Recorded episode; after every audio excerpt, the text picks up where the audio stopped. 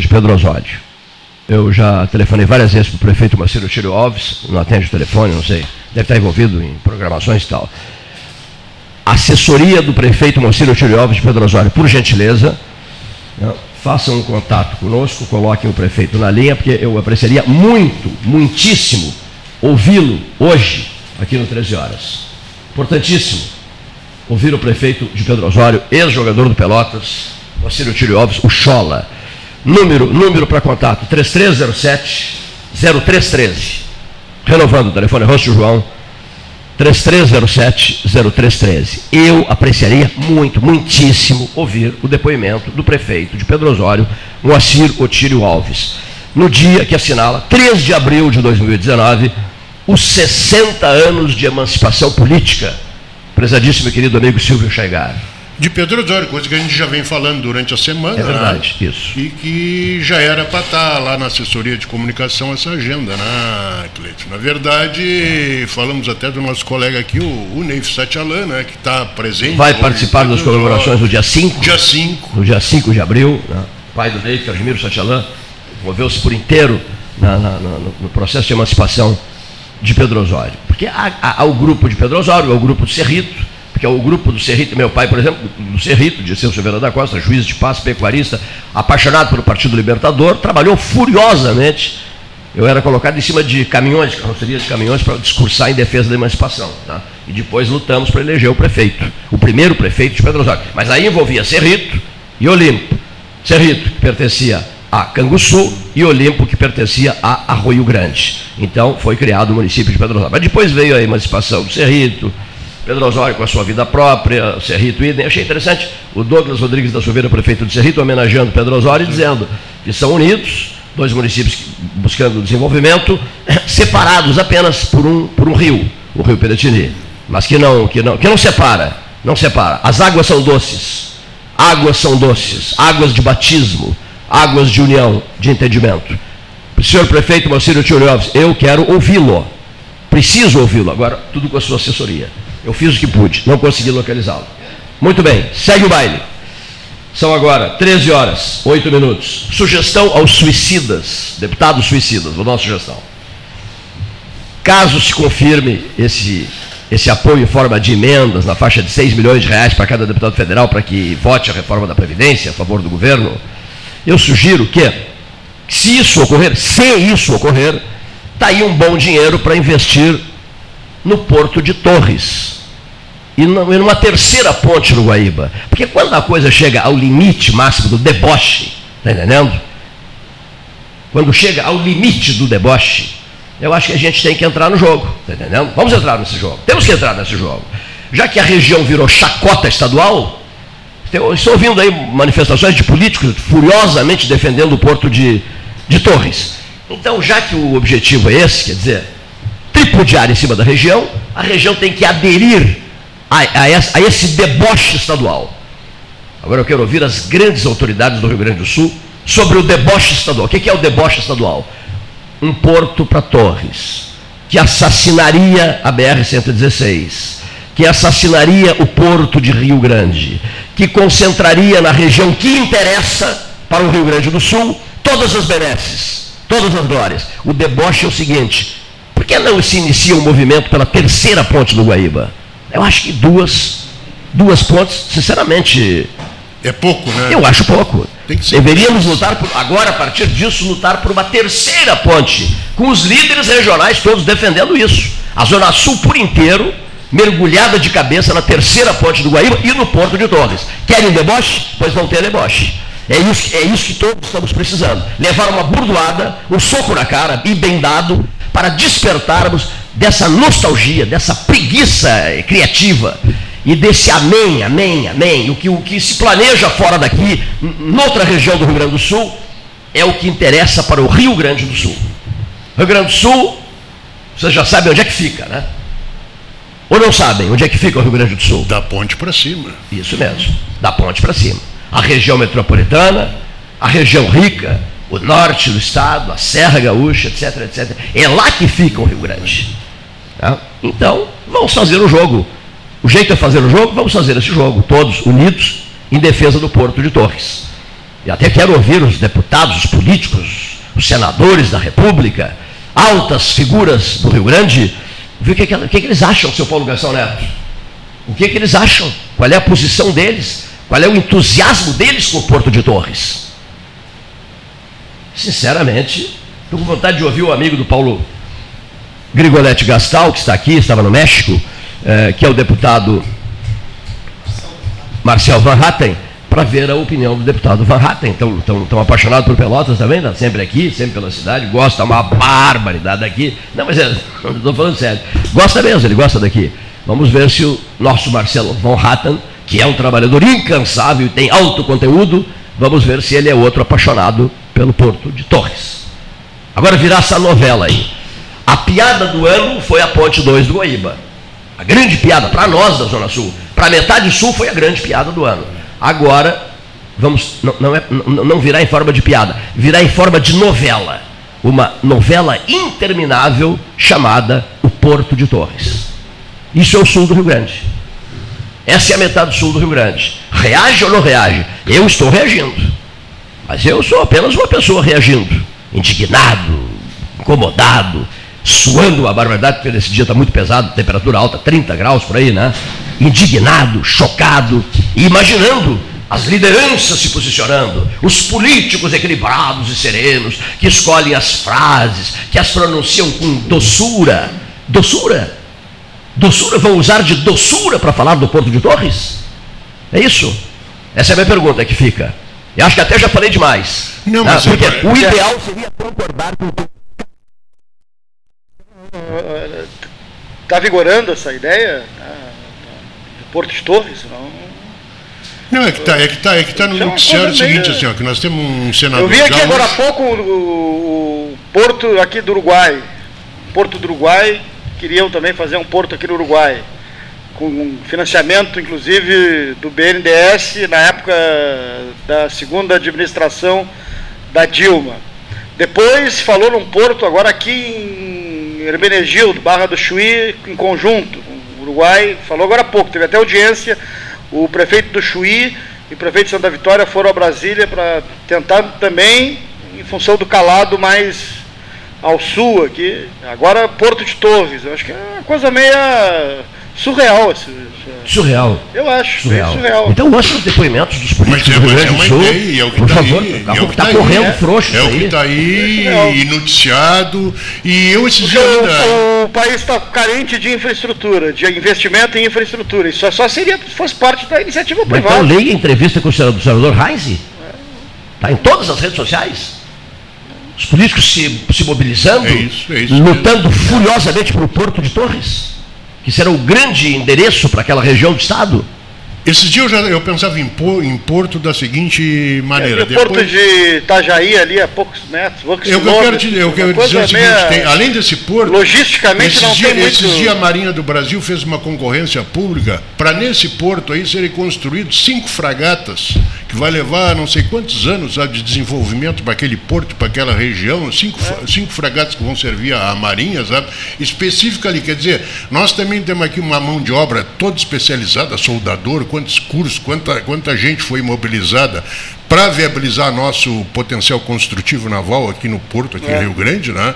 E no sentido, e agora tudo isso foi desarticulado em função de que as carcaças, aquele, aquele material todo foi entregue e ficou ocioso tudo isso aí. Então, Cinco fragatas vão ser construídas em Santa Catarina. Pensei eu, não pode ser tudo para cá, também tem as carências em Santa Catarina. Agora vem a ideia da questão do porto ali, ali em todos, aí sim, aí. É que o governo federal mantém, o governo, o governo federal mantém sistematicamente um projeto que é a obra de dragagem. Tem que haver sempre aqui, porque é assoreamento do canal de acesso do Porto de Rio Grande, o canal da Barra, o canal dos Moles. Agora mesmo são 300 milhões de reais a obra que está sendo feita nesse momento. Uh, o que tem que acontecer? Tem que entrar no projeto de concessões e privatizações.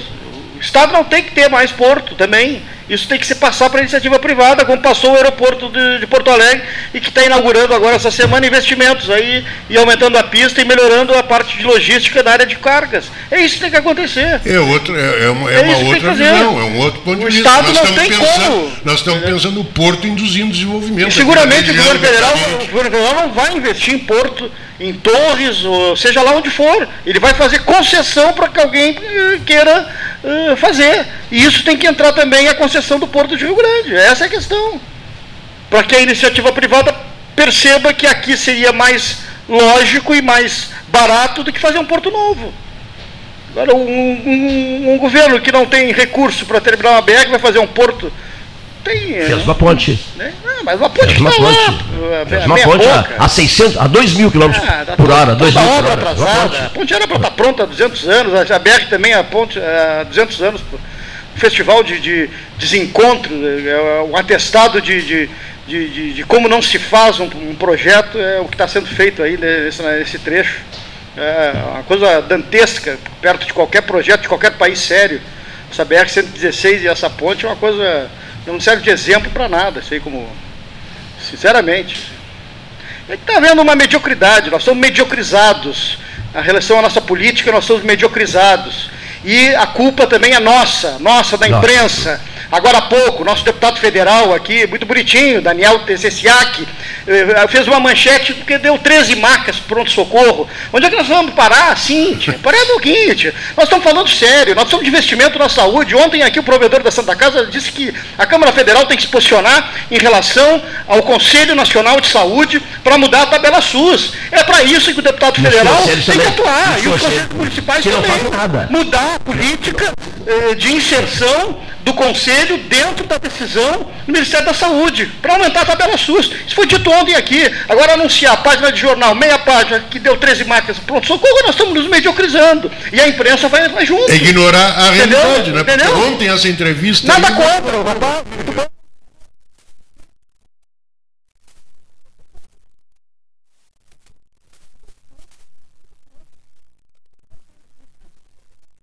Também tem. Entendeu? Denunciar E está sendo os feito isso. factóides aí. despejar. E os factóides particulares também, né? Porque cada um tem seu canal hoje. Sim, todo mundo é dono do, todo mundo do jornal, de uma rádio, Aí fica todo televisão. mundo embevecido, com uma foto aqui, foto ali, tô, tô embarcando, tô voltando, tô indo, tô chegando. Pô, para um pouquinho. Então aí a gente esquece do principal. Esse que é o problema. E aí o que acontece? Até a gente se contamina daqui a pouco. É, isso é verdade. E acha que está tudo bem, que, tá, que é bonito. Não, mas eu não acho. que- O médico, o, médico, o médico me mostrou hoje a tabela SUS, uma cirurgia de, de coisa- mama, coisa e tal, aí na Santa Casa, o hospital recebe 330 reais. Sendo Você vê a fisionomia do E aí o deputado da emenda, tem emenda parlamentar, isso também é outra coisa que não resolve. Não resolve, isso é paliativo. As emendas. As emendas. A euforia É. deles todos com as emendas. Tá pra ver, ontem foi dito aqui, ontem foi dito com todas as letras o que, que é necessário para fazer, para mudar o panorama Foi. da questão da saúde. Ele Dentro desse modelo nosso. E a fisionomia dele, não sei se percebesse, É. fisionomia carregada, pe- Claro. pesada. Ele está sobrecarregado. Um déficit de um milhão É, por mês. é, Um déficit de um milhão por mês e mais do que isso, ma- mais um outro dado. Ele, ele disse assim, olha, eu, eu voluntariado. Eu não recebo nada. É, exato. Eu não recebo nada. Nada. Ao contrário.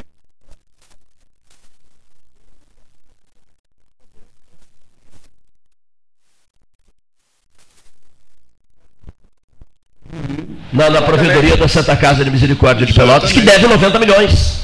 Deve 90 milhões. E tem um gasto mês cavalar. Tá entendendo? Eu não recebo nada, é voluntariado, e eu respondo, né, eu e minha mulher respondemos solidariamente. Muito bem. Então, eu fiquei observando, porque eu fiz as fotos de, todos que estavam aqui, e, e- e fiquei observando a fisionomia do João Francisco Neves da Silva, que é meu amigo há 200 anos, a esposa dele é muito minha amiga, também colega de faculdade. Bom, resumindo, resumindo, eu mas meu Deus, olha a fisionomia do João Francisco, veio com a maior boa vontade do mundo aqui, fisionomia de, de- de tensão, de profunda preocupação, sabe? De angústia. Angústia, ele passou isso, angústia Eu que já fui, tá? eu que já trabalhei num posto de saúde, eu que já trabalhei na- no balcão do hospital, eu que conheço a Secretaria de Saúde, foi o que ele disse, eu estou dando de mim aqui essa experiência para ver se consigo botar a Santa Casa a funcionar da maneira que tem que ser. Foi é. isso que ele então, disse. Né? Nós estamos realmente, eu estou cansando, sabe? Aliás, tem gente muitíssimo interessada, mas muitíssimo interessada em me silenciar. Tem até político no meio. Prossigam. Avante. Avante. Mãos à obra. Façam isso. As comemorações dos 40 anos do jantar solene, nós já mandamos suspender. Sabe por quê? Porque não há o que comemorar, senhores ouvintes. Não, até o 13 teria razões para tal. Mas não há o que comemorar nesse momento medíocre medíocre, de superficialidade, de conversinha fiada, de falta de pleno empenho, pleno empenho dos que foram eleitos, mas pleno empenho com vigor na palavra, percebendo os dramas que nós estamos vivendo, a região toda está vivendo. Para não falar em Rio Grande do Sul, para nos limitarmos à nossa região, não há, não há o que comemorar. Tomem nota do que eu estou dizendo, não há o que comemorar. Está tudo muito devagar. Tem gente de sorriso de orelha a orelha que estão muito bem, obrigado. Naquilo que conseguiram, no que estão fazendo, no processo de superficialidades que os envolve. Estão em estado de graça. Está de graça.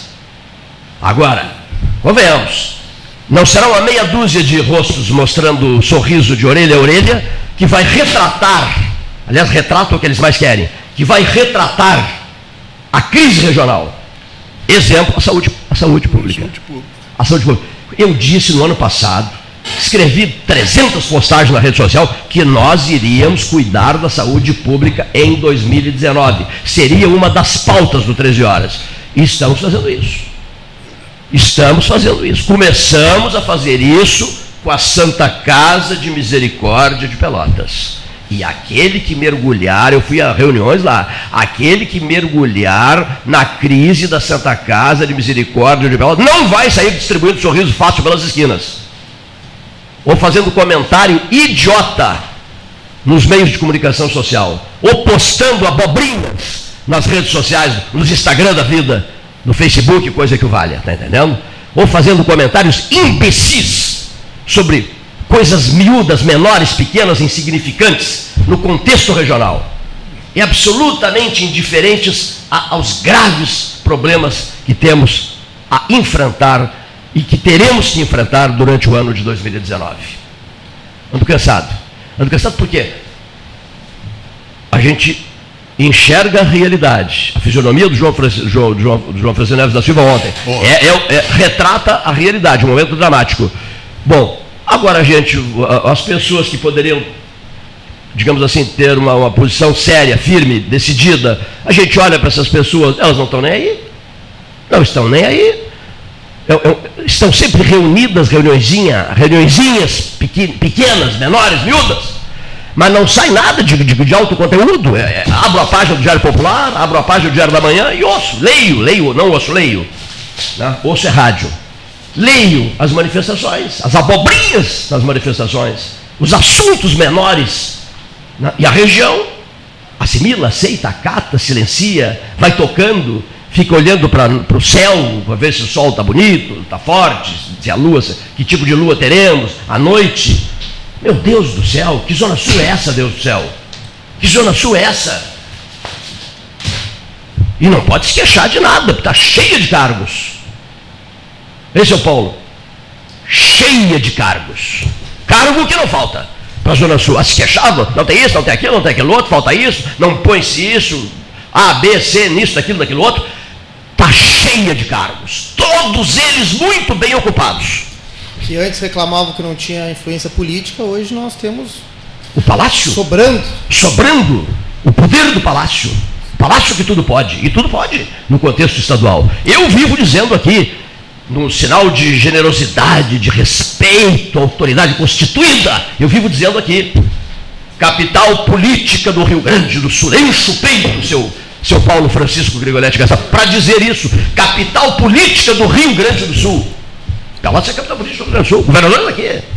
200 secretários de Estado são daqui, na força de expressão, mas vários secretários de Estado são daqui. Cargos e mais cargos em esferas de poder importantes no contexto estadual. Secretários que eram da prefeitura e que sabe os problemas da região, né? Que deveriam atacar já de forma mais incisiva. Se manifestar e... mais, eu acho, sabe? Eu, os, os, parlamentares, eu estou muito preocupado com os parlamentares. Não falam. Não estão falando. Cadê, cadê a voz dos parlamentares, meu Deus do céu? Cadê a indignação dos parlamentares? Cadê a relação dos problemas? Cadê uma manifestação consistente sobre o que, por exemplo, a Santa Casa precisa? Nós sabemos o que a Santa Casa precisa. Todo mundo sabe o que a Santa Casa precisa. Até a ação dos conselhos de saúde de toda a região sul do estado. Toda, porque ela atende toda a região sul do estado. Os conselhos não se manifestam. Fica por isso mesmo, tá entendendo? Aí fica essa distribuição de meia dúzia de coisinha aqui e ali, 400 câmeras filmando e fotógrafos de Aba 4. Quer dizer, é, pelo amor de Deus, isso é infantil, isso é, é a infantilização política da Zona Sul do Estado. Prefeito Moacir Otírio Alves sinceros cumprimentos, efusivos cumprimentos, 60 anos de emancipação política de Pedro Osório. Boa tarde, amigo. Boa tarde, Cleito. Boa tarde, ouvintes do 13. Prazer muito grande falar com todos os ouvintes da Rádio Universidade, viu, nesse grande programa. E agradecer meus cumprimentos, cumprimentar também a toda a nossa população aqui de Pedro Osório, da nossa região, pelos 60 anos de emancipação política do nosso município. Então a gente agradece a manifestação de carinho que tem acontecido aqui para a nossa administração e deseja né, a todos os nossos munícipes um, uma grande comemoração do dia 3 de abril, que hoje faz 60 anos do nosso município de Pedro Osório. O prefeito do Cerrito, Douglas Rodrigues da Silveira, postou na rede social uma mensagem com fotografia do prédio da prefeitura, muito bonita a mensagem, né? Dizendo, somos irmãos, municípios separados, apenas separados por um rio. É, realmente, eu, eu diria hoje, né, que nós temos que mudar um pouco até, e tenho certeza que tu vais concordar com a filosofia, eu acho que esse rio nos une, viu? Porque, olha, é brincadeira, a gente quando tem qualquer evento aqui, a gente fala lá com a administração do Serrito, prefeito Douglas, prontamente, e vice-versa, viu? Então, acho que nós estamos divididos, né, é, geograficamente, mais unidos, assim, por um laço de amizade, porque eu acho que tem que tem que haver essa união aqui da Zona Sul, que eu ia falando agora há pouco, né? Então, para a gente né, melhorar, assim, as condições aqui de progresso da nossa região.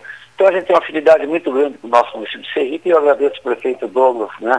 Logo eu vou estar lá na prefeitura às 17 horas, vai ser a inauguração da, do, do recato dos prefeitos, assim, onde está incluído o meu irmão, o Adão Orlando, então, às 17 horas eu vou estar lá na Prefeitura do Serrito, né, prestigiando esse ato que o Douglas vai fazer lá na, na Prefeitura do Serrito, que um prédio, por sinal, não sei se tu conhece, ficou muito lindo. Parabéns à administração por ter feito a recuperação do antigo Cine... Esse, como era o nosso... Carlos Gomes. Carlos Gomes, Carlos Gomes, isso. Carlos Gomes, Carlos Gomes, exato. Nova sede da Prefeitura do Cerrito. Bonito gesto do Douglas inaugurando a foto do, Maciro, do inaugurando a foto do Adão Orlando Alves Tabirmal ex-prefeito do Cerrito, hoje às 17, é isso? É uma, é uma, é uma homenagem, é tudo que a prefeitura coloca, né? A fotografia daquela pessoa que, ou em Câmara de Vereadores também, e hoje um gesto bonito, sim, do prefeito Rodolfo, eu dou os cumprimentos a ele, né? Fazendo a inauguração ali dos retratos dos ex-prefeitos, né? Que passaram né, pelo município do Cerrito, que faz 22 anos. As águas são doces, as águas do Piratini. Né? É bom destacar isso, né? Rio de água doce, de águas doces. É, sabes que eu sempre, quando eu passo ali, eu me lembro daquela memorável festa que a gente fez aí, né? É, protagonizada assim por si, a gente também auxiliou ali fazendo um belo churrasco às bases do Rio Piratini, aqui no campo que despedou Osório, que esse ano, né, nos manteve cheio, claro que não fez um inverno assim propício para o banho nas águas doces do Piratini. Mas o pessoal encheu ali de barracas, enfim, comemoramos um grande passada de ano, assim, junto com a Prefeitura do Cerrito, nós fizemos uma parceria, jogamos os fogos de artifícios, o, os dois lados ao mesmo tempo. Então a gente acertou, né, se fez lá no meio do areal, das brancas areias do Rio Piratini, então dali a gente jogou os fogos de artifício, aí, claro que foi melhor para quem estava lá no campo, tanto Cerrito como de Osório, porque houve mais tempo assim, né? Porque o, os dois municípios se uniram, nós acertamos, né? A administração do ponto de vista econômico e também do ponto de vista tempo de duração. Então fizemos uma bela festa que todo mundo gostou aqui na virada do ano, Cláudio. A população de Pedro Osório hoje, Adão, uh, Tílio, população de Pedro Osório. Nós estamos hoje em torno de 8.200 habitantes. Pedro Osório, viu? É, basicamente a população se concentra toda na zona urbana, né? Eu agora acabei de chegar do nosso interior. Tem, tem muito pouca estrada aqui, é uma coisa que eu lamento, por exemplo, Canguçu, Piratini, que tem Cerrito, que tem bem mais, mas aqui é pouco. Então eu saí hoje pela manhã, é feriado aqui, claro, né? Mas aí eu peguei e, e visitei todas praticamente as nossas estradas do interior. Tem algumas que estão em excelentes condições, outras mais ou menos, e outras que tem, né? Que levar reparos assim, que a gente dia, diuturnamente assim está fazendo esses reparos que agora vem a nossa safra aqui, né? Então o trânsito de caminhões é importante assim para o escoamento da safra, não só do município de Pedro Osório, mas também dos municípios, né? Que rodeiam Pedro Osório para chegarem até o Superporto, ou mesmo aí a, a algum armazém em Pelotas. Então a gente tem que dar boas condições e estamos dando boas condições de trafegabilidade assim, nas nossas estradas do interior, que eu acabei de chegar faz uma meia hora. Né? E a safra, perspe boas perspectivas uh, animadoras para a soja, né, prefeito? Olha, ok, eu sinceramente eu não posso me queixar tanto da ajuda do governo federal como do governo estadual, viu? A gente foi muito ajudado. Claro que o ideal seria vir dinheiro de Brasília, essa distribuição. Tem que fazer essa reforma, não tem dúvida, tributária também, junto com a Previdência, viu? Mas é assim, ó eu fui muito ajudado com emendas. Emendas praticamente de todos os deputados que têm voto aqui no nosso município. Então foram aportes importantes financeiros, nós não temos tido problema assim. Claro que quanto mais dinheiro melhor para a gente fazer obra, tal, né? Reformas em casa, dar condições para os estudantes. Mas a gente fez uma série de coisas aqui, fomos muito ajudados, tanto pelo governo federal como pelo governo estadual. Viu? E esperamos né, que continue agora no, no, no, governador Eduardo Leite e no presidente Bolsonaro que continue essa mesma ajuda que veio. Só que bom né, que lá agora nossa Câmara Federal faça de fato a reforma tributária, invista na reforma da Previdência, que, que faça ajuste, mas que faça, que é importante, entendo. Mas para as prefeituras, para os municípios, o importantíssimo para nós é a reforma tributária. Não pode ficar, né?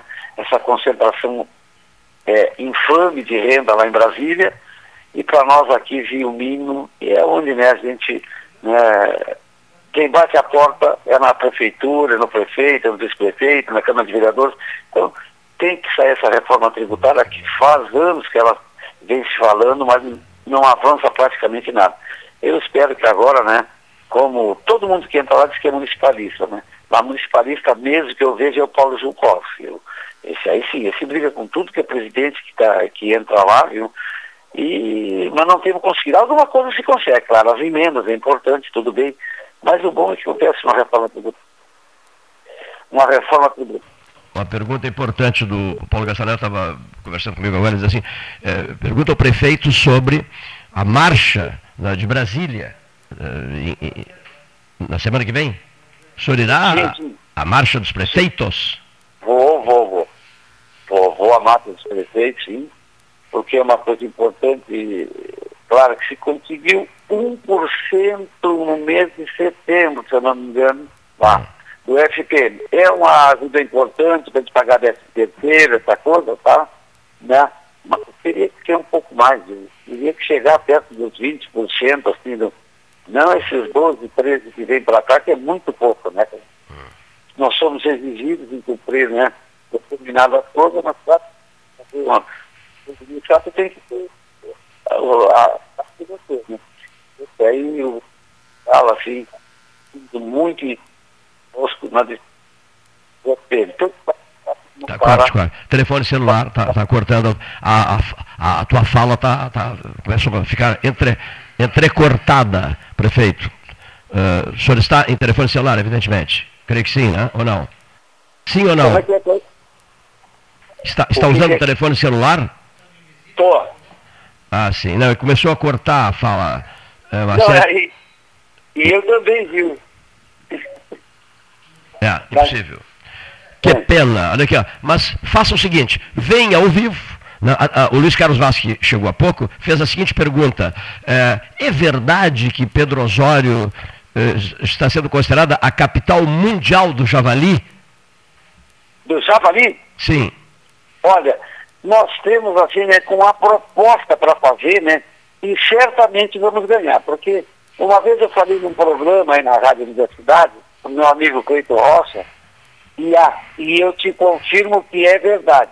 Não foi 300 quilos javali, foi 290. 290 quilos, os javalis menores. Isso, isso, isso. É, é, é um filhotão, né? Filhotão, um filhotão, um javali, um javalizinho. 290 quilos. 290 quilos, não era, não era dos maiores, viu?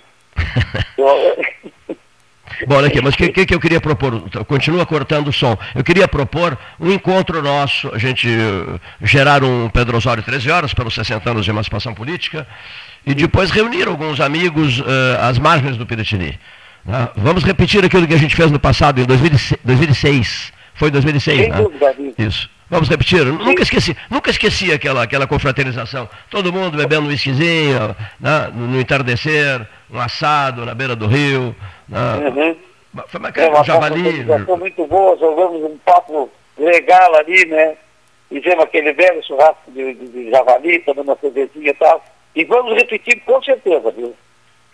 E, e quem cobra muito isso é o teu filho, que mora em Santa Catarina. Pois é, então eu, eu, eu, ia te dar a notícia, eu estou com meu filho aqui na minha casa. Ah. Ele retornou de Santa Catarina. O bom filho a casa, a casa toda, né? Então ele retornou para cá com os netos, com a esposa e tal. né? Já está de volta. Casado de netos são a Duda e o João, são gêmeos, né? Então tão, tão- voltaram para Pedro Osório e eu fiquei muito feliz assim com a companhia dessas quatro pessoas, do. Felipe, da Carolina, do João e da Duda, estão aqui em Pedro Osório morando agora definitivamente. O que voltou de, de, de- Santa Catarina é o 01? É o 02? Tô Como é brincando é, contigo. Está muito ruim, meus amigos. É, tá ruim, tá ruim. Vamos deixar a conversa para um outro momento. Um abraço, prefeito. Grande abraço, obrigado pela oportunidade, viu, Pedro? um grande abraço e desejar, não, os 60 anos sendo comemorado hoje no Rio de Certo, aqui na nossa cidade, em toda a Secretaria de Cultura. Tivemos um grande evento de fim de semana, foi o primeiro rodeio internacional aqui, que foi um sucesso total, tivemos um grande público. Mas muito obrigado e vamos bater um papo assim, ao vivo mesmo com o telefone, mas em melhores condições e comer esses javalis aqui, né, às margens do, do Rio Piracini. Um grande abraço a ti e a toda a sua equipe. tá Outro, e outro estimado amigo e também da torcida do Pelotas, que te saúda. Exatamente, né? Torcida Azul e Ouro te saúda. Te Pois saúda. é, hoje eu tive, a- eu, eu tive em Pelotas de inauguração de uma quadra lá no Barro Duro para a Prefeita Paula. E tu sabes que umas quantas pessoas ali me conheciam, assim, sabe, pessoas da minha idade, com 70 anos, então, falaram muito assim, quando eu vejo, olha, realmente eu enganei um pouco aí no Pelotas, assim, eu sou muito grato também por ter jogado nesse time e feliz por estar os dois. Espero até que o Farrapo entre de novo no rol, porque tem que haver essa realidade, mas uma realidade, que nem nós falamos outra vez, uma realidade tem violência, tem agressão, uma realidade que, que, que os dois times né, têm sucesso, e agora os dois estão no nosso ano que vem, que é muito bom. Um grande abraço, feito aos ouvintes do 13, a todos vocês. Igualmente, prefeito Marcelo Chiro Alves, prefeito Pedro Osório, 60 anos de emancipação política, senhora presidente da subseção local da OAB, a doutora Paula Gril, nos nossos estúdios, Boa tarde, Cleiton. Paula, advogada, Paulo Francisco Grigoletti Gastal, advogado, que voltou do México, teve muita presença de espírito, Vaz apaixonado pelo México, eu também, graças a Deus já estive várias vezes lá, e o Paulo teve muita presença de espírito, porque foi ao estádio Azteca, maravilhoso estádio Azteca, e teve o cuidado de fotografar as duas placas, as duas placas de bronze, de bronze, é, prata, né?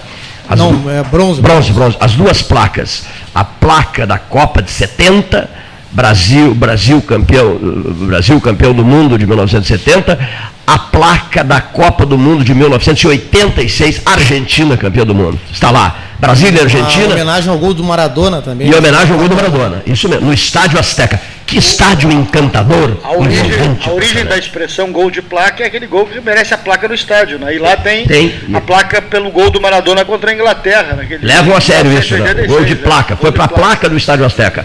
E tem é, o jogo do o- século também, a placa em homenagem ao jogo do século, que é Inglaterra e Alemanha, né? 5x4, 4x3, né? Não, acho que Alemanha e Itália. Tem uma. Mas é um estádio histórico. M- Marcante, como duas vento. Copas do Mundo. Duas Copas do Mundo. Isso é 86 duas- e 70. Né? 70 e 86. Sempre 70, precisa- a gente foi para precisa- trás.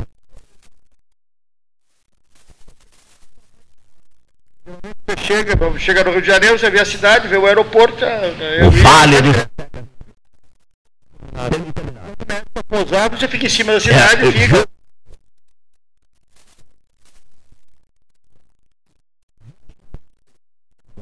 Passado dos 30. É uma das maiores cidades do mundo. É uma, uma das maiores cidades do mundo. É, o bosque de Chapultepec, no coração da cidade, que é belíssimo também. Uma, uma imagem que eu guardo, e até por razões sentimentais e tal. O José Antônio Costa, nosso colega de debates, comentarista esportivo, ex-goleiro do Farroupilha, ele perdeu um filho com 21 anos da medicina, pouco, semanas antes da Copa do Mundo. Então, José Antônio Lang, eu, João Luiz Casarim, eh, enfim, o grupo, o, o, o, Maneca Valente, o nosso, o nosso queridíssimo Paulo Castro. Nós nos reunimos e, e o Juca estava absolutamente desmontado, destruído, que não é para menos. Né? Então nós resolvemos fazer um movimento para levar o Juca para a Copa do México. E levamos ele para Guadalajara e depois para a Cidade do México. Né? E uma cena que eu guardo, claro, ele ficou durante esses 40 dias de México prostrado, lento, vas, não, devagar e tal, mas enfim, a gente queria tirá-lo daqui. Tirá-lo daqui. O filho dele, o Humberto Perac da Costa, foi quem faleceu. Nós queríamos tirá-lo daqui, levá-lo para o México, para ele trocar de ares, enfim. E fizemos isso. Foi importante ter feito isso. Mas a- uma cena que a gente ficou a maior parte do tempo em Guadalajara, mas a, uma cena que eu guardo na nossa ida ao estádio Azteca, né? o encantamento dele, um homem sofrido, destruído naquele período da vida dele por esse golpe terrível que é perder filho, o Juca paradão e tal, essa cena eu nunca vou esquecer. Com os olhos postos na imensidão do estádio Azteca. O estádio dos mexicanos. O endereço maior do futebol do México. E ele ali, naquele estádio, com as suas expectativas de quais seriam os finalistas da Copa, porque isso foi bem antes da, da final da Copa. Então, eu guardei essa imagem, eu, eu sou de guardar imagens. Na época não se tinha, Silvio Chegar, a vantagem do- de uma máquina fotográfica qualificada como a do Luiz Carlos Vaz, de um celular que faz uma foto maravilhosa. Os celulares fazem fotos maravilhosas. Tenho feito excelentes fotos de vocês aqui com meu celular e postado no Facebook. Sim. E as fotos são, saem, né, Vaz? Muito bem feitas. O Vaz até me disse, você Essa até- parte do muito bem feitas o, o senhor até que se defende. Não, ele- a frase dele, é mais generosa.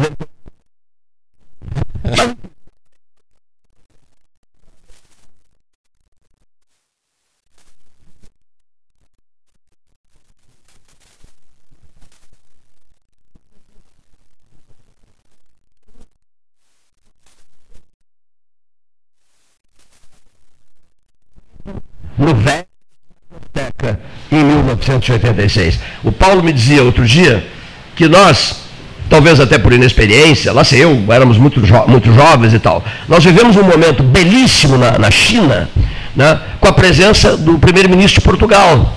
Né, e estávamos lá, convivemos bastante com o primeiro-ministro de Portugal.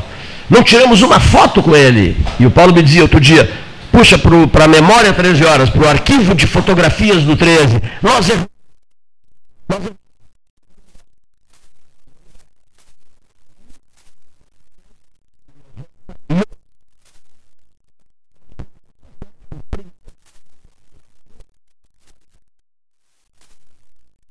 Que- cara.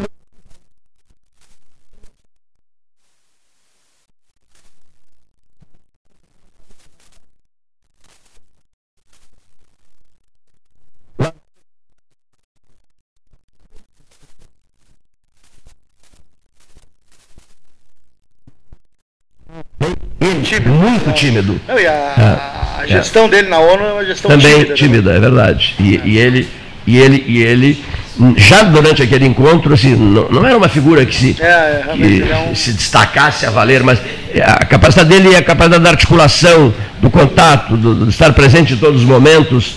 né? É, Ele é muito discreto. de ele países é um pobres, por exemplo. ele- Bastidor, É, é, ele é. foi decisivo na questão do Timor-Leste. Não ir para a tribuna, né? né? É. Certo? Não, foi decisivo no Timor-Leste. Não, é- Decisivo. não é um homem para a tribuna, né? Não é um homem pra tribuna. Então, cumprimentos pela, percepção do momento. Né? Eu, quando recebi as fotos, percebeu o momento. Percebeu o momento. O México e, su, e suas duas Copas do Mundo. A brasileira e a, e a, e a, e a Argentina. A brasileira num tempo em que se tinha os jogos Pelé e Companhia Limitada jogando em preto e branco na televisão. Era o advento da televisão em 70. Eu assisti aqui jogo, em Pelotas. Primeiro jogo a cores que a televisão mostrou, eu nunca vou me esquecer, foi Santos e Botafogo. Em que ano? Bem, bem depois. ah, que maravilha. Santos e Botafogo. Ah, que maravilha. Tinha, Vaz, porque tinha a função daquelas, os celofanes que botavam Ah, na sim, frente da exato, televisão. exato. É só botar o celofane verde, né? que ficava o campo verde. Que maravilha. Esse faz. Esse é o seu Quinho Caetano. O especial foi o Pelé. né? Com a chegada do Quinho. É, Realmente, em maioria na realmente Eu os lembro. advogados têm maioria sempre. Eu lembro a festa da uva de Caxias, É. foi a primeira transmissão É. Presidente Ernesto Geisel. da TV Não, mas veja só, veja colorida, pode ser não? É. Colorida. Veja só. Primeira transmissão ao vivo colorida no Brasil, festa da uva em Caxias do Sul. Não, não, não, não, não. Eu acho que A sim. primeira experiência, a- a- atentem para quem é velho. A primeira experiência Foi a transmissão experimental do translado dos restos de Dom Pedro II no Rio de Janeiro. Isso, essa foi a primeira experiência feita com autorização do Egídio Corsetti, que queria, claro, que a festa da uva da sua cidade, Caxias do Sul, ele que era ministro das comunicações, ficasse para depois. né? Fosse a, a, a inauguração. Do Mas Rio para que- Portugal? Hã? Do Rio Quando, quando chegaram, quando transladaram os restos do Pedro II, que veio do Rio de Janeiro para não sei aonde. Então, eu me lembro que de ver claramente aquele caixão colorido, verde e amarelo, e aquela chuviscalhada, aquela coisa horrorosa. Que, não, mas isso aí é, é experiência, não sei o quê. Depois, se vai ser assim, volta para o preto e branco. Né? Estão lançando a 8K, hein? TV 8K está sendo lançada É, agora. e que depois, é coisa claro, a, É. a festa da uva tinha toda aquela coisa daquelas cores, daqueles carros alegóricos, aquela É. loucura toda. né? Então, foi uma coisa que também assim, fizeram e depois tá, agora para de brincar e vamos voltar para preto e branco, que tá na hora da buzina do Chacrin e toca ferro, né? Fomos ter a primeira novela a cores, foi bem amado, foi muito tempo depois. Muito tempo depois. E o Jornal Nacional a cores, as notícias ruins a cores, tinham o mesmo, a mesma conotação que as notícias ruins em preto e branco. Eu né? prefiro a, televis- a transmissão de Santos e Botafogo. A cores. Seu Quinho Caetano, coisa souber bem? bonita Que a, que a televisão a cores mudou, foi a cor da bola de futebol. A televisão mudou a cor da bola de futebol. Deixou de ser branquinho. É, não, é antes, não, antes era Antes aquela era cor, cor de laranja, aquela coisa é. toda, né?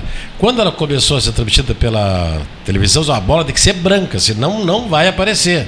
Aí trocaram para bola branca, depois colocaram aqueles losangos pretos, Gomos aqueles pretos, é. para tudo aquilo em função para ver que a televisão está mandando no futebol há 40 anos. Não. Há 40 O senhor, anos o senhor no acorda, ele acorda de manhã cedo e, e diz para si mesmo assim, morro. Morro. Morro redondo. Não é isso? É verdade. E vai para o Morro Redondo cedo. Vou cedinho, pegando a estrada agora, ah, começando essa função da safra, tem de caminhão ali também. ah, Perigo- perigoso o trecho. Ah, é E perigoso. quando ele Trecho diz isso, perigosíssimo. Ah, eu quero a poesia, cara. Trecho perigosíssimo. quando ele diz isso, a esposa dele retruca do outro quarto. E não vejo tudo. Não, ele diz morro. Não, não porque ele de madrugada, morro redondo, isso é uma coisa. Mas por que, que vai todo dia para Redondo? Não, trabalha, trabalha. Ah, todo trabalha. dia trabalha. Ele está cumprindo uma, quer dizer, cumprindo uma pena, o serviço comunitário lá? Não, não, ele está atuando lá. Não, não, a cidade é muito interessante. Eu não Mais um advogado. Meio dia. Realmente, a, Meio aquela dia. tese que tem 5 mil advogados em Pelotas, acho que é verdade mesmo. Mais um. Hein, doutor? Nós nos multiplicamos. não, já, já fiz a correção do, do número. Ah, é, é, exatamente, é, desculpa, corrigido. Ficou em quantos? 2.800, é isso? É, é, não é 2.800, pode ser 2.810, 2.800, mas é na faixa de 2.800 Com ativos. a, com a primeira 3.000. informação, eu disse que era um por edifício. né? Agora, com essa informação já é um. É uma quadra. razoável, se nós Um por quadra considerarmos já, um por quadra. 350 mil habitantes, né? É. Mas é bom, é bom a população ter, né, doutor Gonzalez? garantia de assistência, não é por falta de advogado que a gente vai deixar de recorrer aos seus direitos. Temos duas faculdades de medicina. Né? Quantidade de médicos, por si só, não faz um bom sistema de saúde. Claro. E a quantidade de advogados, por si só, não significa que se faça uma justiça rápida como se gostaria que fosse. Né? Mas o advogado é imprescindível a, a realização dessa coisa. Sim, claro. O sistema funciona mal em que pese o grande número de advogados. Muitos sem clientes, como eu disse ontem aqui. né? É verdade.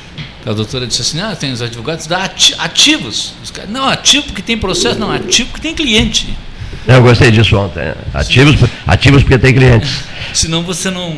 Há uns anos atrás, num, num congresso, doutor, lá em São Paulo,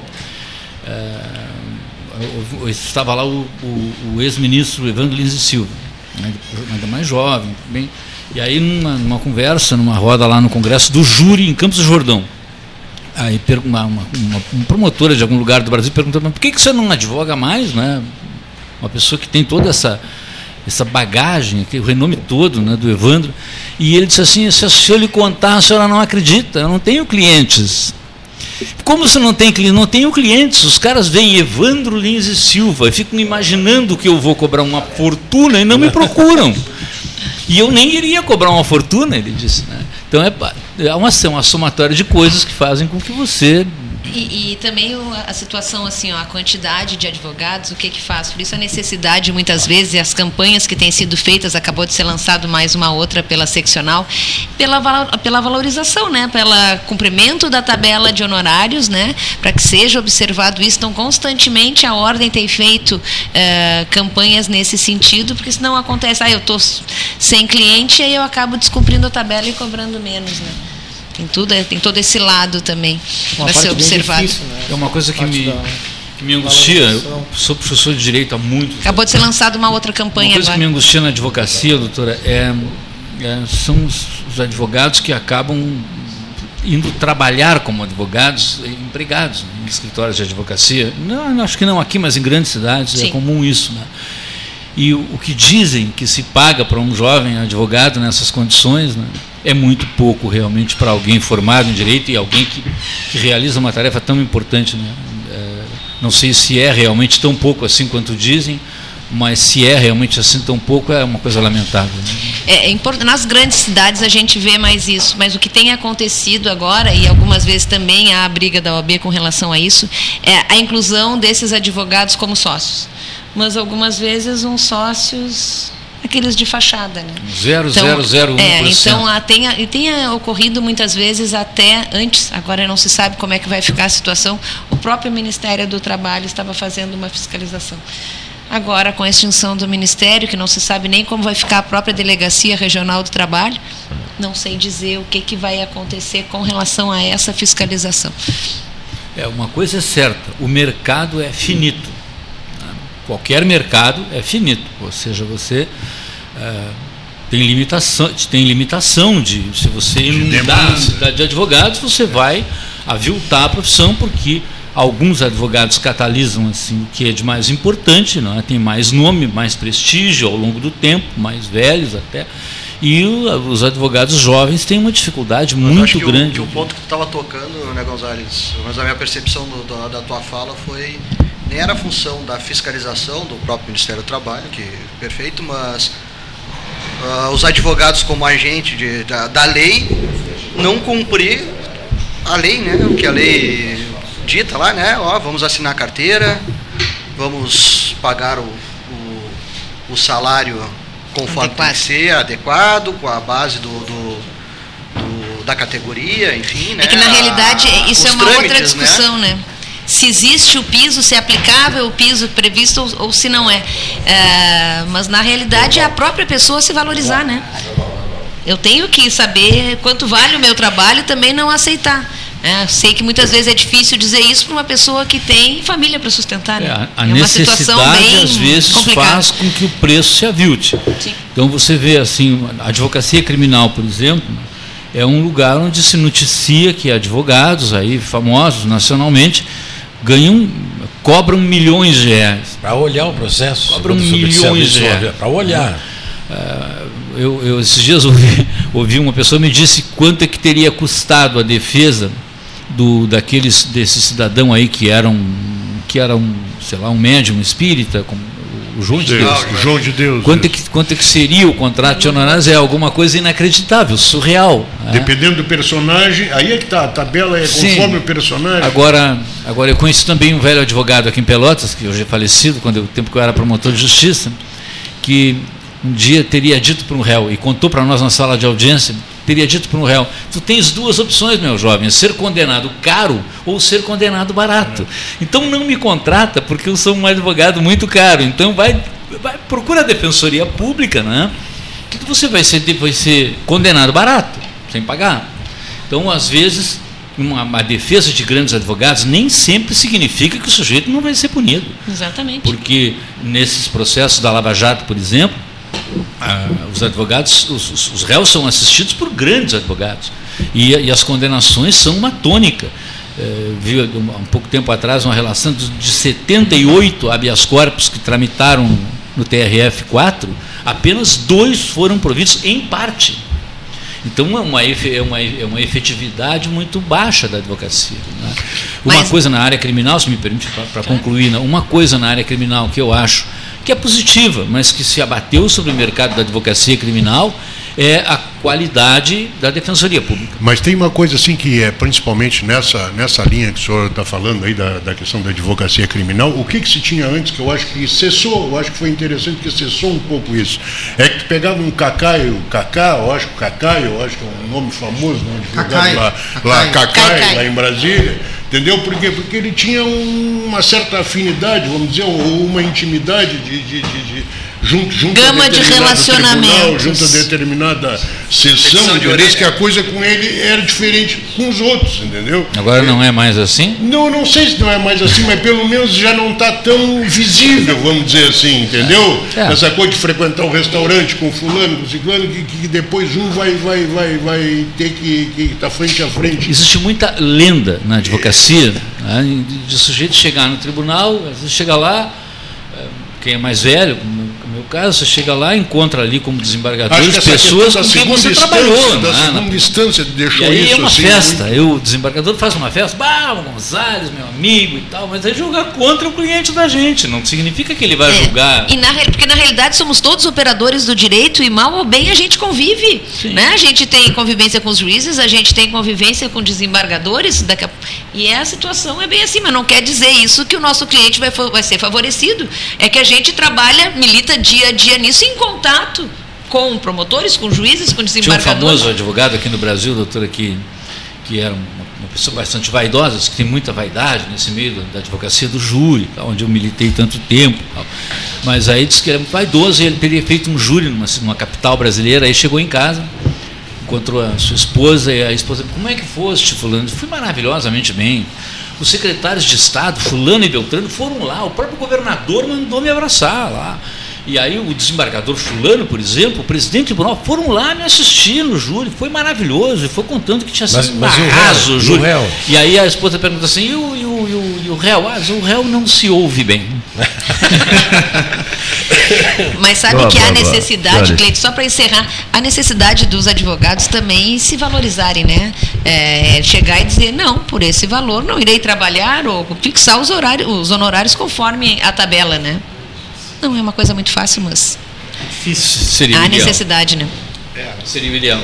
Acho que a Defensoria Pública, eu não, não acabei não concluindo a ideia, a Defensoria Pública se qualificou muito no Rio Grande do Sul. né? Os defensores públicos são pessoas hoje muito qualificadas. né? Passam no concurso de provas e títulos, tão difícil quanto o concurso para juiz, para promotor. Então as pessoas se sentem confortáveis de ser defendidas pela defensoria. né? E isso, claro, que faz com que o mercado para os advogados principiantes no crime não seja um mercado assim abundante, digamos assim.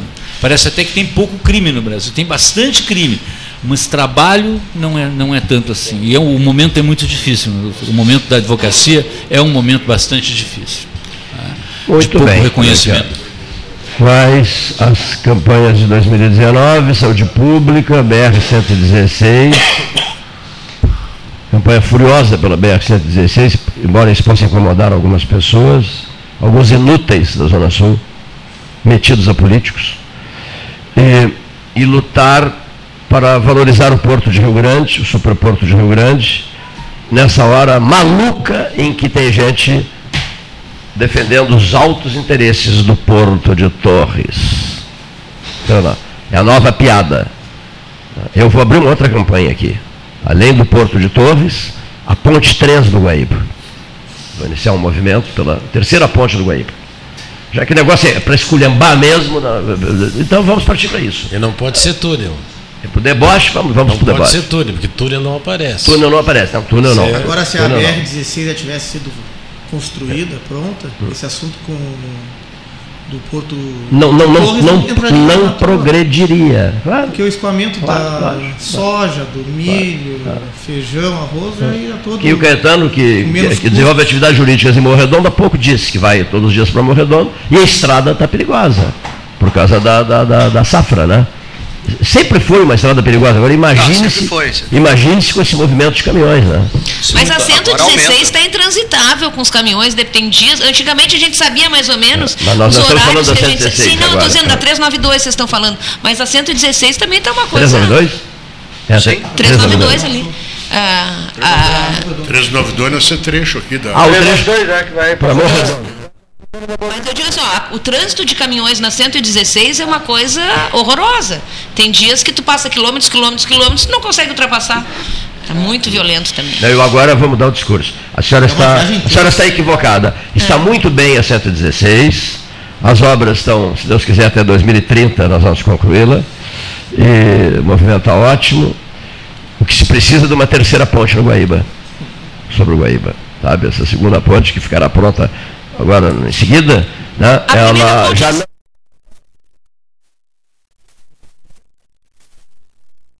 Em 62, aquela ponte. De quando é a ponte do Guaíba? Que ano? A primeira? Não sei. Não sei. Não. Final dos anos 50, eu acho. Final dos anos 50 é, ou início 61, 62? um risco de colapso, porque aquela estrutura foi feita para erguer-se na época em que a ponte foi construída a estrutura se, era, é, ela se erguia uma vez a cada semana. Agora eu vou e aí passou a ser erguida quatro, cinco vezes por dia. E esse içamento. Agora é uma vez por chega dia. Em, é, uma vez. Agora eu quero liderar o um movimento para que as forças políticas da Zona Sul defendam o Porto de Torres. Lutem pelo Porto de Torres. Pode ser que, porque sempre o que eu digo mandam contra, né? Então, então vou, vou fazer o jogo certo agora aqui enfrentando, né? Tudo que eu digo mandam contra. Acham que, que o 13 horas está contra A, B ou C, etc. Que eles têm o direito de colocar sumo de limão no, no, no copo com água mineral, depois fazer um comentário de rádio e de rede social dizendo que 3 reais pelo sumo de limão está muito caro. Então, tudo que é dito aqui eu sou contrariado, então eu vou agora aderir a eles. Vamos lutar pelo povo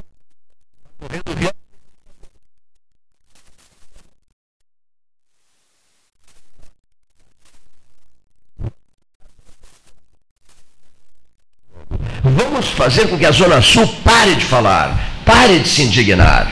Ela tem que se acomodar. É o, é o endereço do silêncio. É a região do silêncio. Né?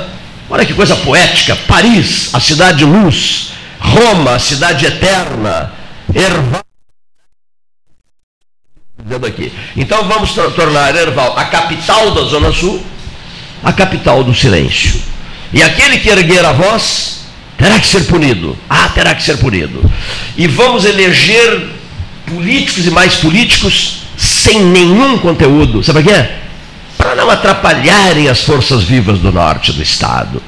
As forças vivas da região metropolitana. Vamos prestigiá-los. Então nós temos que prestigiar a qualificação dos políticos da, da região metropolitana e do norte do estado. E nós, nós devemos ficar numa condição de vultos anônimos, figuras anônimas, menores, sem conteúdo, sem liderança.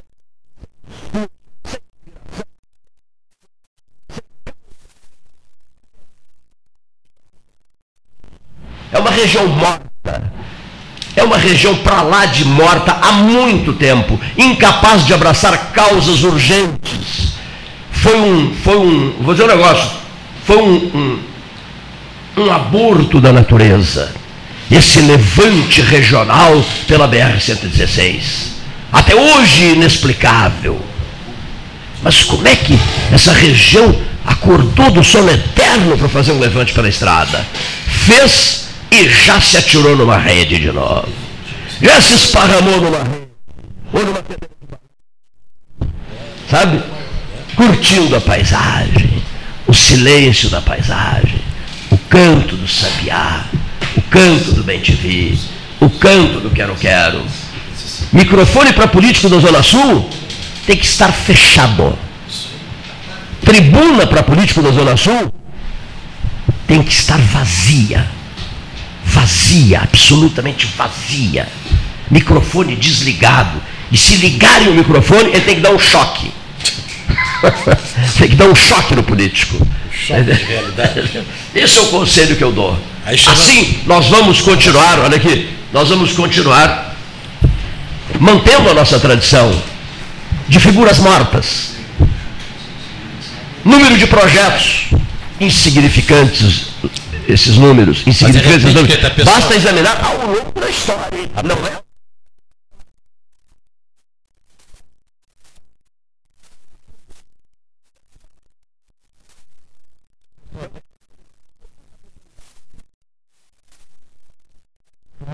Se energiza, Pois é. entra para política, vira senador. Isso mesmo, tem que levar um choque. Cuidado, Choque, com, que- cuidado com o que tu pede, não tenha. cuidado com o que desejas. Outro dia eu disse assim, janeiro, fevereiro. Pela Buenos Aires. Abril, indo. Ah, hoje é dia 3. E eu acho que está muito silenciosa a coisa em matéria de contundência verbal dos eleitos. Está muito devagar. Pro meu gosto. É o di- o direito que eu tenho de dizer. Fez cara feia? O senhor fez cara feia? É um direito que eu tenho de dizer. Pro meu gosto, está muito devagar. Por que está muito devagar?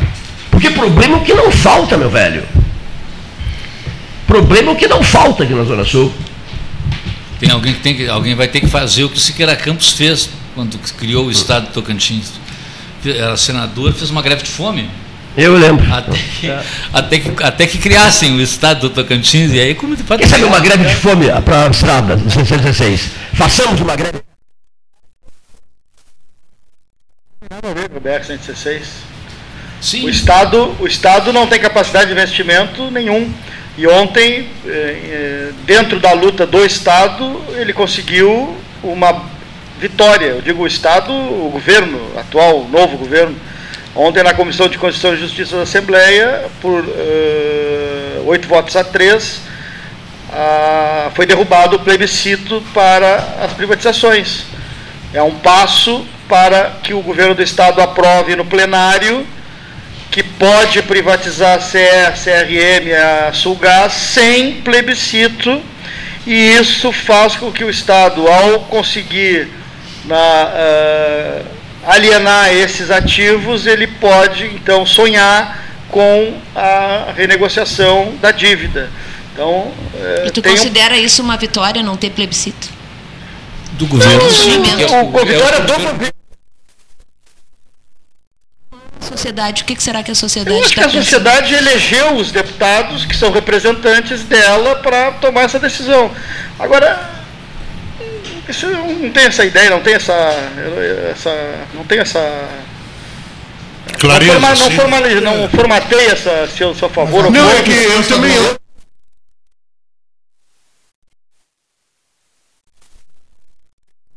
Recém está assumindo Mas senão coisa também e tal. não haveria o Mas é o suficiente para mudar uma, uma Constituição, e não falo só aqui na questão do Estado, por exemplo, nós estamos vendo no governo federal uma série de, Não, de, digo- de- eu digo o seguinte, de projetos de lei eu digo que em são relação- para mudar a Constituição. Né? Vamos digo mudar- Quer dizer, se o Constituinte lá colocou uma cláusula que diz que tem que ter plebiscito, é porque quando houve uma Assembleia exclusiva para tratar de um assunto, vem cá, será que trabalhar com bem público é assim, é só fazer um. Não, né? eu, eu fiz uma Aí- referência porque essa é a única pauta que vem sendo debatida no Rio Não, eu acho que vai agilizar.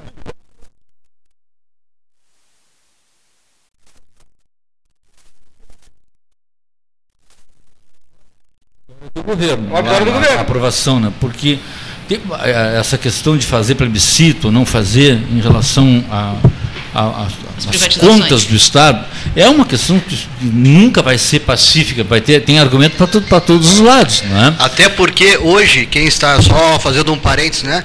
A deputada que está à frente dizendo que quer o ple- o plebiscito, naquela votação que teve, se era para votar nas eleições, Sou hoje contra. ela quer, ela era contra.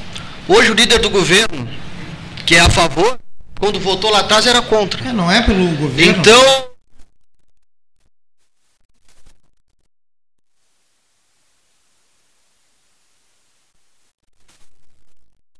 Eu acho que a população aprova ainda É? Não, eu- É não, mais eu- eu acho- aprovar do que os Eu Eu, deputados. também acho que isso daria ao É- é por governo muito mais legitimidade para fazer. Claro, ele correria o risco, mas le- mas ele teria muito mais legitimidade, porque teria o apoio popular. mas eu acho que, É um- ele já um deu apoio popular. né?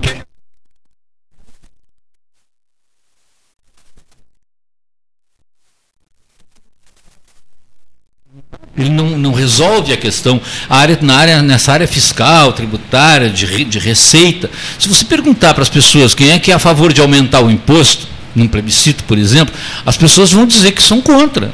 é? Mas, mas o princípio tributário não, não é a vontade popular do contribuinte, a vontade do contribuinte, é também a necessidade do Estado. Então, então é, é, levar muitas coisas para plebiscito pode significar um entrave. não é? Não estou dizendo, não estou não estou examinando o fato concreto em si. Agora concordo com o Gastal de que para o governo foi. foi uma grande E- vitória, porque o e- e governo outra- queria. outra Também em cima disso é a questão essa assim, para que então uma Assembleia Nacional Constituinte? Foi feito, depois aqui no Estado também, a gente originou uma Constituição Nacional e uma Constituição Estadual. Eu tenho as duas em casa lá, com publicação, tanto lá do Planalto como Bom, da mesmo- o mesmo acontece na prisão pra de segunda instância. pe- pessoal eleito elaborar uma Constituição, foram eleitos para isso. Eles, eles tinham a prerrogativa Nessa- deles. Esse pessoal que foi eleito agora não tem essa Nessa prerrogativa. tese, o presidente Lula não poderia estar preso. Essa é que é a questão, já Constituição que nós estamos na não- frente de advogado, Mas essa Não há é prisão. Mas com essa linha, então, vamos botar Enquanto não julgar. plebiscito. Né? Para Não, que é a? Constituição está dizendo isso, a Constituição estadual que falou isso. bem.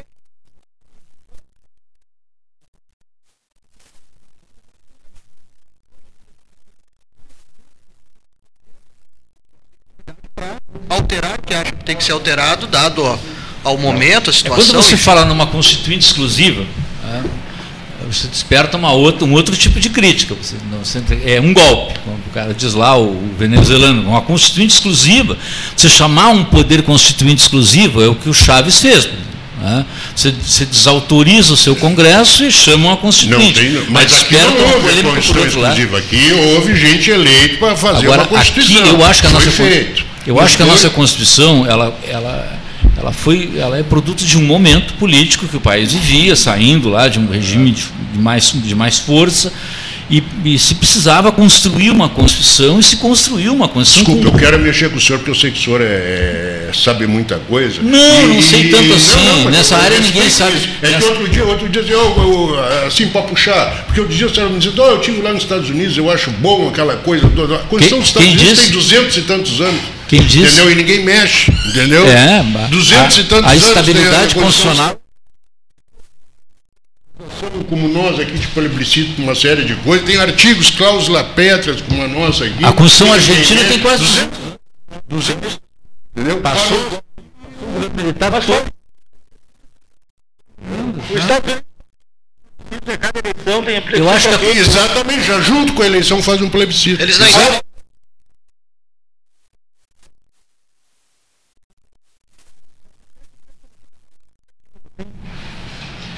A, a certo. Constituição brasileira tinha. Não é, não estou discutindo se tem que vender ou não tem que vender. Eu estou te dizendo Nem isso. É passar comprador. Dá- Estou dizendo. A Constituição tem que ser alguma coisa estável. Quanto mais instável for a Constituição, mais frágil a democracia. Nossa insegurança Nós jurídica. temos o intervalo, nós temos, depois que ouvir o Gonzalez, um... caminhos. Que maravilha, que maravilha. Olha aqui. Já havia alertado sobre o porto de Torres, Arroio do Sal, mensagem do Rafael Freitas, e que a serra iria trabalhar muito forte em relação ao tema, junto com a ideia do, aeroporto de Caxias do Sul.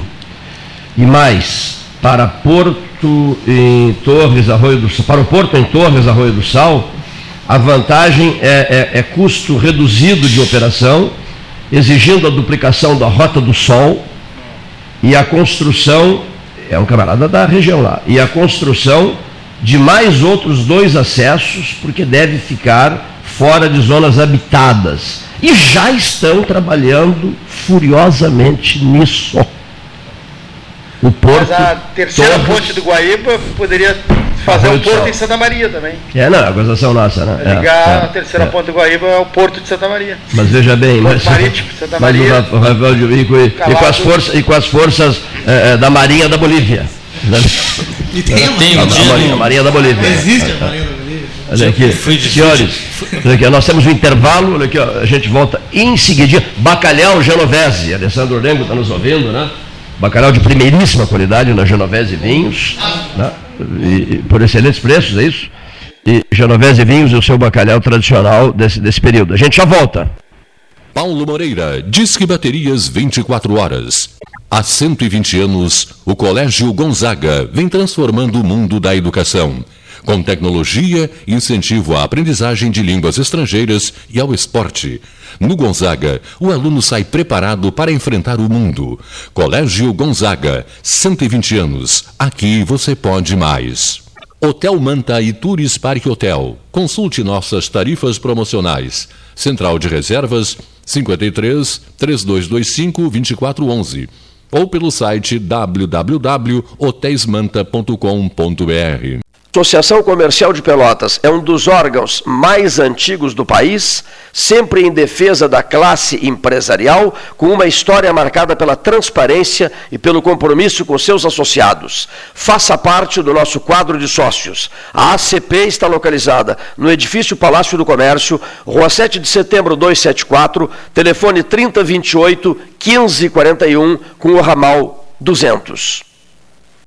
Nos últimos meses, o Sanep investiu muito no abastecimento de água. Foram construídas subadutoras, feitas substituições de rede, limpeza da tubulação e reativação de reservatórios. Nossos servidores também foram valorizados. Criamos adicional salarial de difícil acesso, compramos equipamentos de proteção individual, novos vestuários, novos veículos e o horário de atendimento foi ampliado. Tudo isso para melhorar o serviço à população. Você contribui e o Sanep retribui. A gente acredita que os pequenos momentos em família são muito importantes. Coisas simples como servir o café da manhã na cama, visitar seus avós no meio da semana, dar um abraço apertado em alguém especial.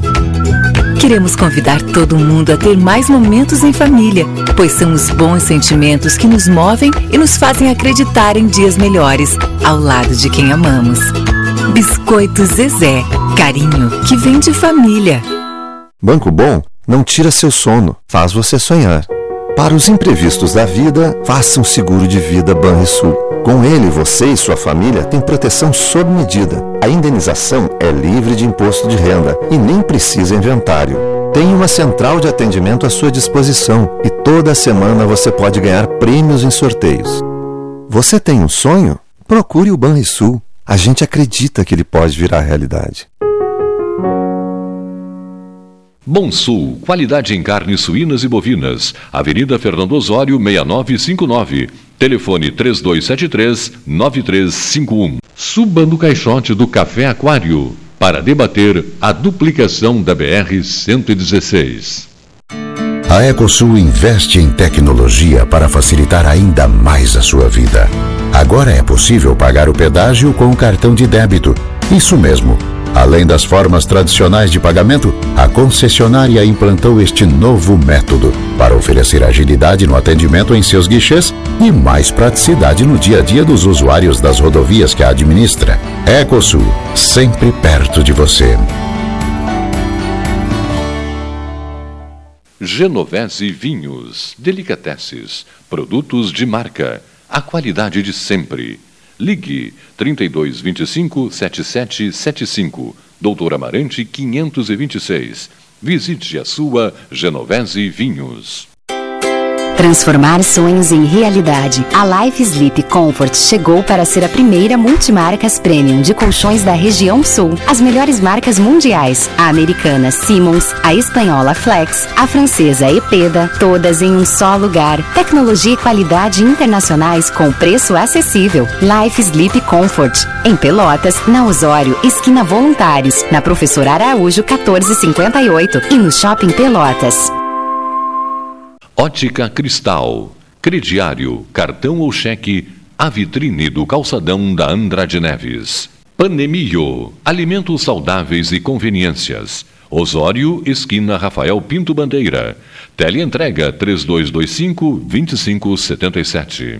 Pelota Negócios Imobiliários, Administração, Venda e Locação de Imóveis. Uma nova opção no mercado de Pelotas e região. O profissionalismo que você precisa com toda a atenção que você merece. Pelotaimóveis.com.br Rua Santa Cruz 1679. Celular e WhatsApp 91 11 7432. Telefone 3227 7077. Pelota Negócios Imobiliários.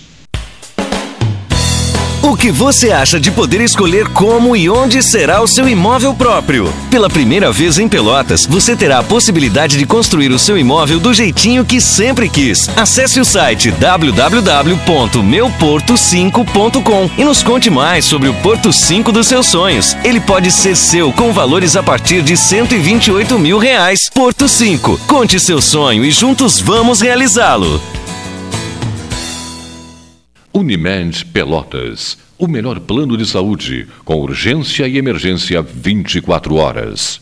Deixe seus dias mais doces. Conheça o novo pão de mel Zezé. Combinação de uma massa suave e fofinha com uma extraordinária cobertura de chocolate ao leite. A companhia perfeita para um saboroso café. Ideal para dividir com os amigos, com a família e com quem você ama. Todo mundo vai adorar. Experimente o novo pão de mel. Deliciosamente incomparável e irresistível. Biscoito Zezé. Carinho que vem de família.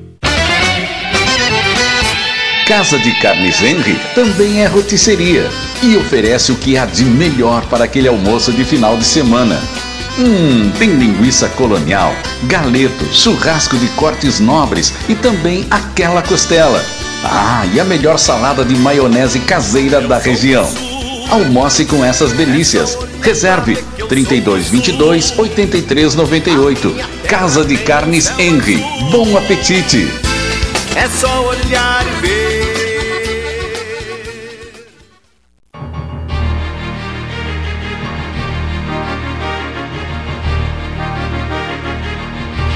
Eu, eu, eu, eu gostaria de. Eu, eu quero so- propor aos senhores, estamos de volta. Aqui, ó. Que através do José Fernando Gonzalez possamos eh, valorizar mais a querência, cuidar mais das origens. Né? Olhos postos nas origens. Hoje, Pedro Osório, 60 anos de emancipação política, ouvimos o prefeito. Né? E acabei falando, Luiz Carlos Vaz, sobre as origens. As origens. O berço, a volta ao pago. Falei um dia desse que o sujeito sai, anda pelo mundo, etc., estabelece bases em outros lugares, mas chega um determinado momento em que ele volta para casa. Essa frase tu gostaste, né? A volta para casa. Tem um, A volta para casa. Todo mundo volta para casa. tem um poema famoso, poema importante aí do, do Sérgio Jacaré, que já faleceu, e ele, ele chama-se Um Pombo Largo ao Pago. E ele, ele, ele diz uma, ele faz um ele parte de um, de um raciocínio muito interessante, de que os pombos, por terem asas, voltam para casa. E os homens, quando criam asas, têm a tendência de sair de casa, o que é um equívoco dos homens. né? Os pombos são mais espertos. Os pombos voltam para Os casa. pombos voltam para casa, é invariável. Os homens, quando criam asas, fogem de casa. fogem de casa. Nunca mais, como dizia o César Passarinho nos cardeais. né? Que coisa, hein?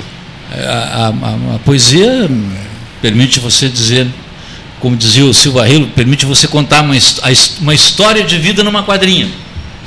Só a, poesia, só a linguagem da poesia permite. Você consegue contar uma história de vida, você cria uma metáfora, e, e acaba contando uma história de vida numa quadra. Né? Eu, eu, tenho uma paixão muito grande pela poesia, gostaria de escrever mais. E, a, e a, agora, na, anteontem, acho que foi, o Cleiton estava. Eu estava ouvindo o programa de casa, e aí o Cleiton estava falando nessa história do cara sair, quando voltar, esquecer as origens, o sujeito esquece de onde veio, não é? e progride, tem sucesso enorme na vida, e aí, bom, o cara e aí me lembrei de um, revisitei um, um, um, texto antigo, muito antigo, um texto que eu escrevi mais de 30 anos atrás, e que me deu a honra de uma parceria muito importante na música do Rio Grande do Sul com o Telmo de Lima Freitas. O Telmo é uma figura é, que dispensa comentários na cultura do Rio Grande do Sul, e se nós visitarmos a obra do Telmo de Lima Freitas, nós vamos ver que a característica do Telmo é fazer letra e música. Ele não tem parceiros, o Telmo. Né? As grandes canções do Telmo são inteiramente dele. Né? E ele abriu uma exceção a isso e musicou essa canção aqui. Nós ganhamos uma linha de um festival, acho que em Osório, a Tafona de Osório. E aí eu lembrei do poema, fui procurar, encontrei, agora vim trazer para o Cleiton. Poema teu. Poema meu. Um poema teu. Que o, que o, que o que o Telmo de Lima Freitas colocou uma melodia na época, né? e ele próprio cantou. Aí eu pedi ao microfone o poema, por favor. E a viola? Ao microfone. Não, agora não temos violão.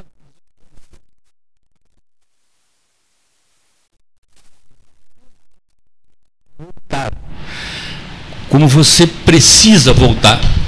E o poema diz assim, mas é, vamos tentar é, dizer aqui o poema. Quem já morou num de campanha e sabe a dor do fio do Santa Fé, faz do barulho e se partir um dia pela estrada num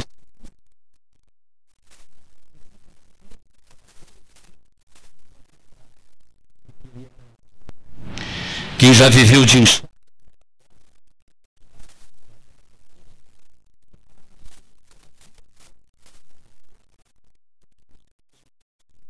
e se partir um dia pela estrada, na vaga busca de alguma esperança, e se vencer no afã dessa procura, não deve perder os sonhos de criança.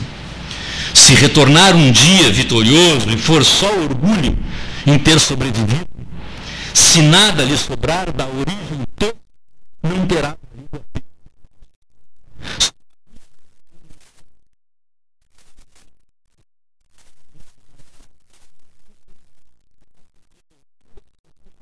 puxando a alma pelo pó da estrada. Se, no entanto, levar pela jornada a angústia lá, se fizer da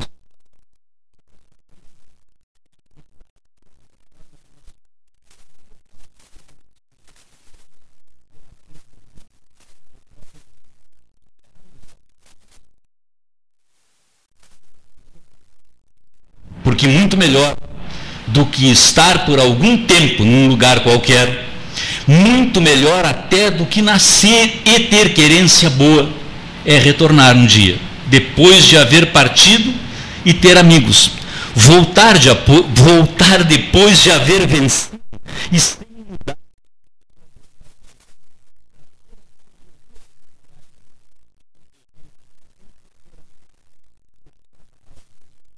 da razão Que maravilha, que maravilha. Que maravilha, que maravilha, hein? Voltar. Ah, meu Deus do céu. Voltar sem mudar. Ah, pois é. Essa frase eu acho extraordinária. Não é uma coisa simples. Não é uma coisa simples, não. Nós passamos a vida inteira dizendo, pô, o cara mudou. Como mudou, né? Interessante. Voltar, voltar sem mudar. É possível? É possível? Seguramente é possível. Né? É, é, preciso que o sujeito não, não, não se deixe contaminar pela, pelas coisas fascinantes. Você tem que pensar que todos nós é, vivemos no mesmo mundo e fazemos parte da mesma sociedade, do mesmo grupo, todos nós somos rigorosamente iguais produto das nossas oportunidades, daquilo que a gente consegue realizar, mas aquilo que se consegue realizar não se deve realizar só para nós, se deve realizar também para outras pessoas. Se nós tivermos esse, esse, esse viés de pensamento de que você não, não deve mudar pelo, pelo, pelas coisas que você conquista, eu acho que o mundo seria melhor. Não é uma coisa simples. Né? A, a, o poema é uma divagação. Né? Escrevi em homenagem a um, em homenagem a um, a um amigo meu. Esse poema foi escrito em homenagem a um, a um, a um grande amigo meu, que vou declinar aqui o nome, porque é, escrevi o poema para dar de presente de aniversário para esse amigo meu. Esse poema aí um amigo chamado Francisco Lussardo, Francisco Jesus Lussardo, que depois, bem depois, foi prefeito de Piratini.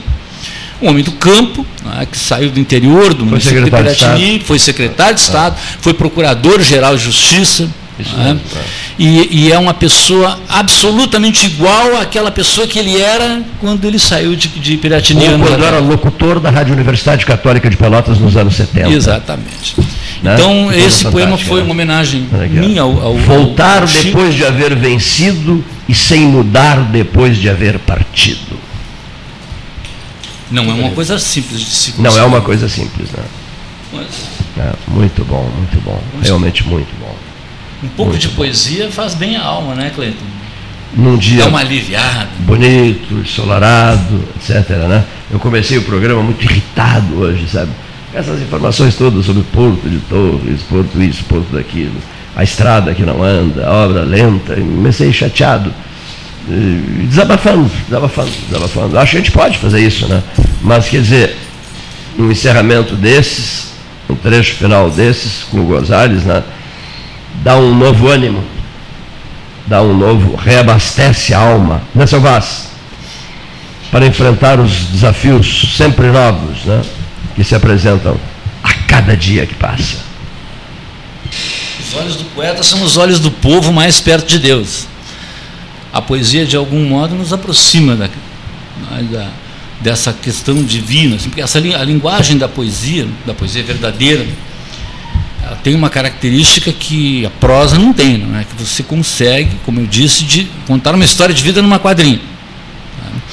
Uh, algumas quadrinhas são bem, são bem significativas, dizem bem disso. Né? Eu tenho, tive sempre uma admiração muito grande pelo Aparício Silva Rilo. Acho que o Silva Rilo foi o nosso maior poeta.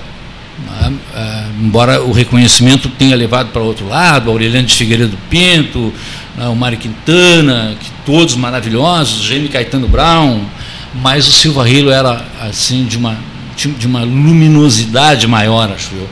E na, na Califórnia, na primeira da Califórnia, na primeira edição da Califórnia, uma canção com letra do Silva Rilo não venceu a Califórnia. Tirou um segundo lugar lá, não, não venceu. E o Silva Rilo morreu brincando, dizendo que tinham roubado dele a primeira Califórnia uma canção chamada João Campeiro, uma canção extremamente simples, em que ele fala de um sujeito que, que era um carreteiro, muito humilde, muito pobre, morreu um dia e se foi. Ah, uma carreta, uma carreta estrada fora, levando o caixão, e, e uh, o João Campeiro foi-se embora. E ele, quando vai numa, numa quadrinha, ele resolve definir esse homem, esse João Campeiro, que pode ser, que pode ser é, confundido com milhões de brasileiros. Né? Esse sujeito que morre no anonimato, que não se fala dele, que passou por aqui, que partiu, que foi importante para sua família, para os seus filhos, que construiu a sua vida, mas que não teve o reconhecimento é, que outros tiveram.